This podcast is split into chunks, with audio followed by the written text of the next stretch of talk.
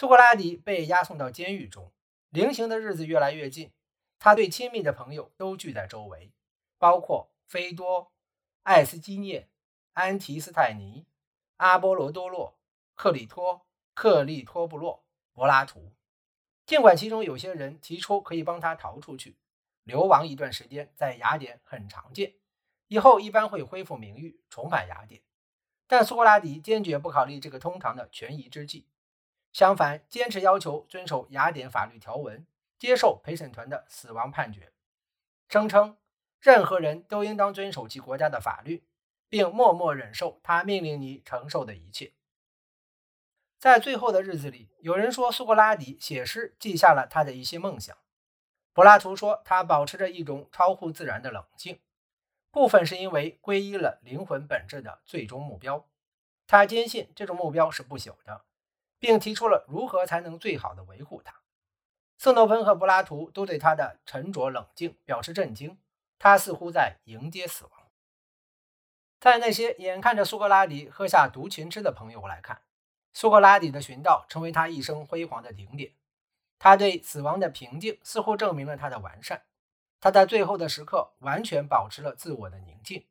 他去世后，崇拜者们成立了一个非正式的团体。努力保存关于他的记忆。一些自称为苏格拉底门徒的人开始穿着破旧的衣服，在公共场合闲聊。他们盘问同胞，质疑他们关于如何过上最好生活的信仰，以此制造偶像。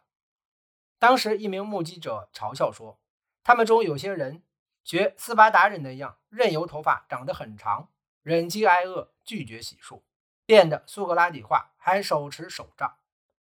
其他弟子，特别是柏拉图，则将导师的榜样转变为文字。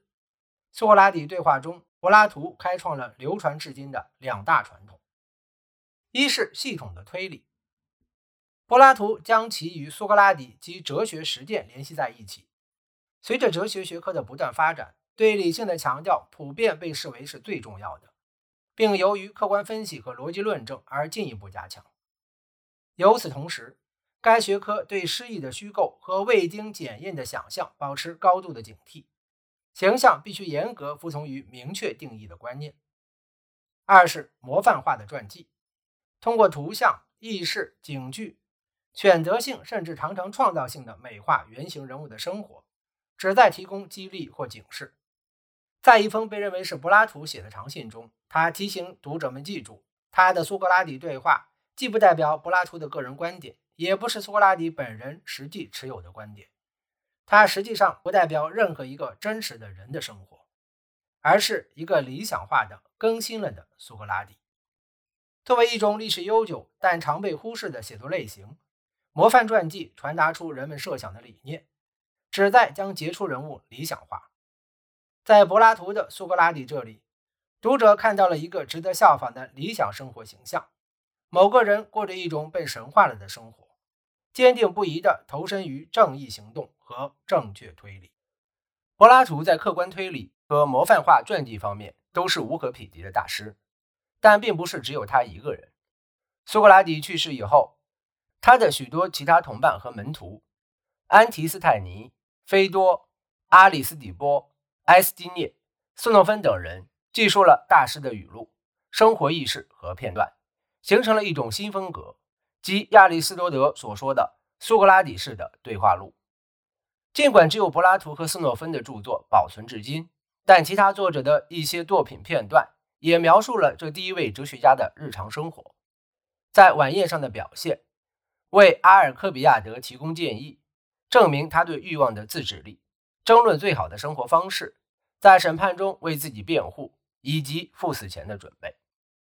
苏格拉底对话录标志着西方传记的第一次重要尝试。尽管柏拉图的对话在引人争议的行为中呈现出一副智者的迷人形象，但正如亚里士多德所注意到的，这种风格本身是一种诗歌，一种戏剧性的想象，而非经过证实的事件编年史。实际上，苏格拉底的生活被转变为一个神话，而这成为所有古代哲学家传记的标准，直到文艺复兴时期。即在那之后，出现了现代哲学学者，并创建了纪实档案，才使得这种神话变得不再可能。蒙恬可以说是第一个现代哲学家，他知道古代的模范生活值得质疑和审查，这是因为他无比真诚地模仿他们，却证明了这些生活方式是不可能效仿的。无论如何，最早的苏格拉底主义者在描述他们的英雄时并不一致。不同作者笔下呈现的苏格拉底具有不同的特征。宋诺芬的苏格拉底聪明善良，但也有点霸道和爱吹牛。柏拉图的苏格拉底更为谦虚，也更富有探究精神，几乎着了魔般的想要知道人们为何喜欢这种生活方式和行为模式，而非另一种。但即使如此，苏格拉底探究的方式在柏拉图不同对话中也很是不同。